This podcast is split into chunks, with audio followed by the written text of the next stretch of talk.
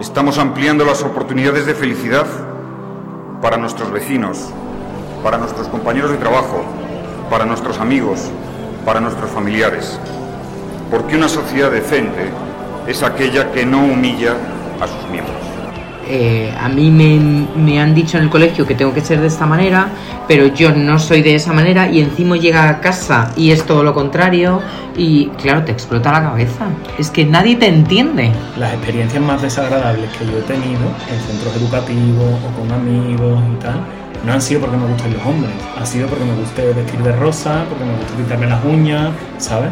Y en un momento rezando el rosario por voluntad propia en casa, estoy rezando el rosario y me doy cuenta de que no creo en Dios, y el que perdió la fe, y en ese momento que me siento vacío, me empiezo a cuestionar todo lo que me han estado enseñando, me tapé la boca para llorar, y en ese momento se me abría el suelo en dos. Es que era tan difícil decirlo. Sentí un alivio tan grande cuando ella lo reconoció sin yo tener que contárselo, sin que hiciera falta, lo hizo tan fácil. Todo ese mundo maravilloso de la estrella, ellos lo adoran porque es un refugio para ellos, porque ellos necesitan de ese calor que una en un momento dado le puede brindar.